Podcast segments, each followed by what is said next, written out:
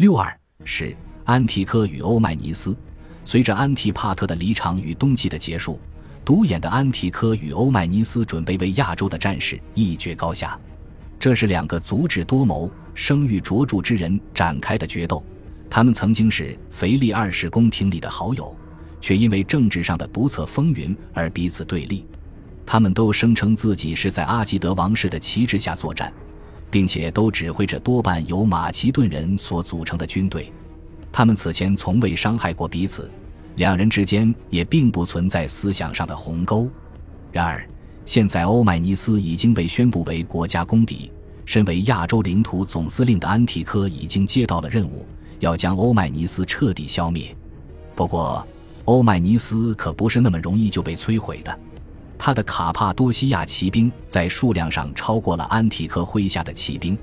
而且在熟练程度和作战经验上也超过了对方。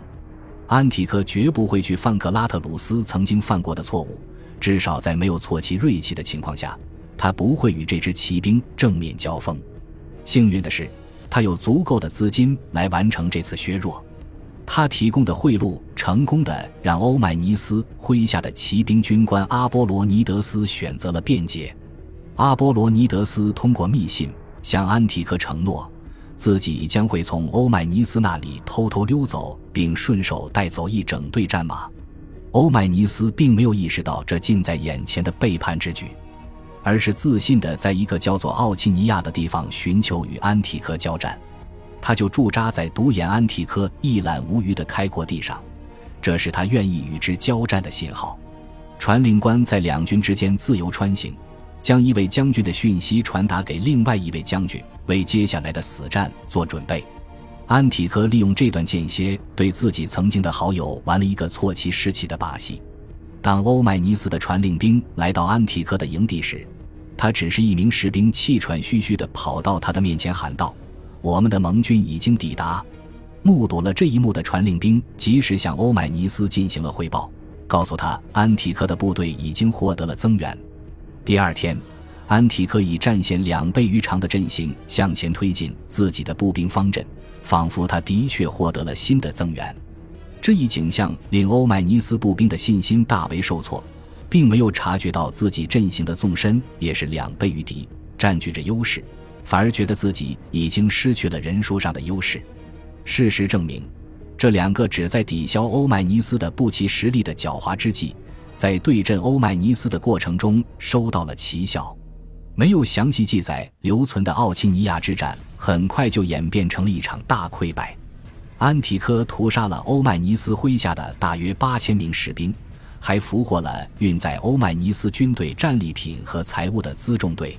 欧迈尼斯正是因为那些战利品才成了士兵眼中的英雄，所以这场惨败对他而言无疑是一个巨大的心理打击。但是欧迈尼斯并没有就此一蹶不振，他率领着一部分既没有逃之夭夭，也没有束手投降的部队逃离了这场战斗，其中就有他麾下大部分迅疾如风的骑兵。在设法捕获并处决了阿波罗尼德斯之后，欧迈尼斯再度返回了奥契尼亚，这次他躲过了沿着他的逃跑方向追击的安提克，他决定要为自己阵亡的士兵举行葬礼。这是一项通常通过正式承认战败而获得的特权。由于奥契尼亚并没有多少树木，欧迈尼斯只得下令搜罗附近房舍的门板作为木材，建造了两座巨大的柴堆，一座用于军官火化，而另一座则用来火化士兵。在火化之后，欧迈尼斯命人在阵亡者的骨灰之上垒起了一座土丘。当安提克率军赶到的时候，坟墓已经完成。而欧迈尼斯早已不知所踪。虽然欧迈尼斯输掉了这场战役，但是重新寻回了自己的尊严，剥夺了安提克作为胜者为阵亡者的回归设定条件的权利。欧迈尼斯此时还打算冲向亚美尼亚，并在那里招募一支全新的军队。然而，安提柯很快就追上了他。欧迈尼斯别无选择。只能利用事先安排好的计划，舍命相搏，以此求生。在卡帕多西亚边界上有一座名为诺拉的要塞，该要塞坐落在坚不可摧、周长仅约四百码的峭壁之上。要塞中储备了足够小股部队使用数年之久的粮草、食盐与木柴，足以令其抵御一切来犯之敌。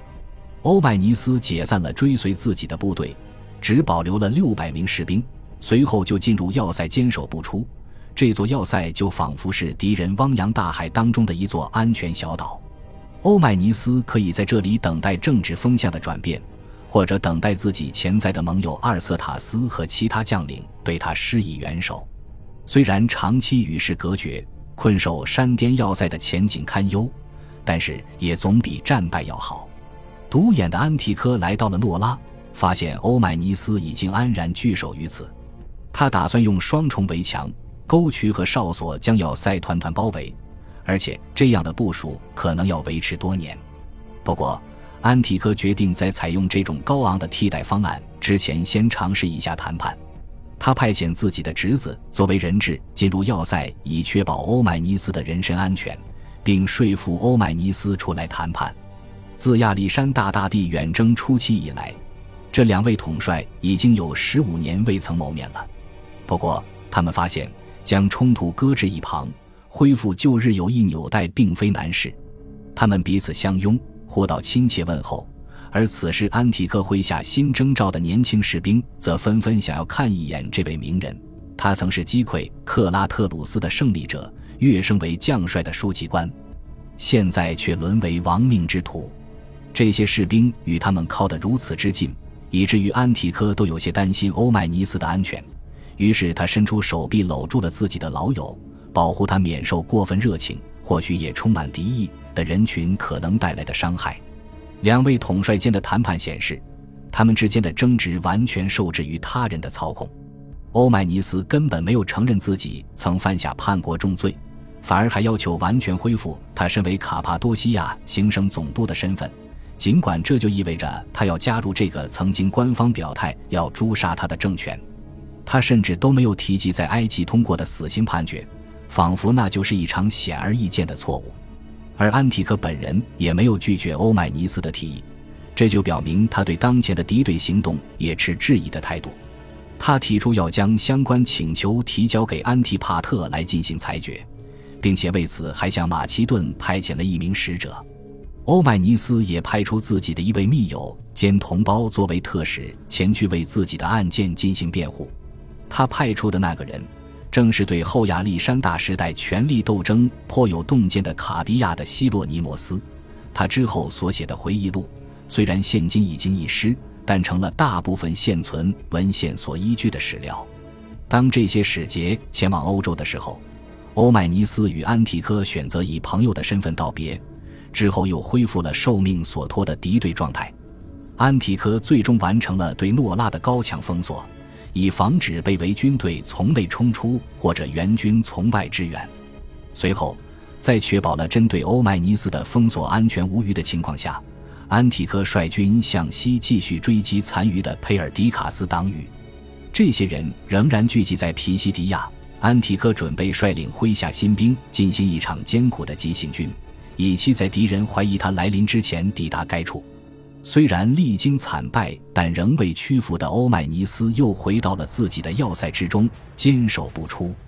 在与亚历山大大帝一同行军了约两万英里，并最终帮助他君临三周以后，在被视作拥有整个已知世界的统治权力的佩尔迪卡斯奉为顾问之后，欧迈尼斯现在只有一块不到四英亩的岩石峭壁作为自己的领地。不过，他在孤立之地暂时无需担心敌军攻击，而且粮草与燃料也储备充足。虽然欧迈尼斯被曾经的盟友抛弃，惨遭王室军队妖魔化，并且在奥基尼亚遭受了惨败，但他还是设法存活了下来。他与自己麾下的六百名效忠者开始在这里长期驻扎，等待着命运的下一次枝头。感谢您的收听。喜欢别忘了订阅加关注，主页有更多精彩内容。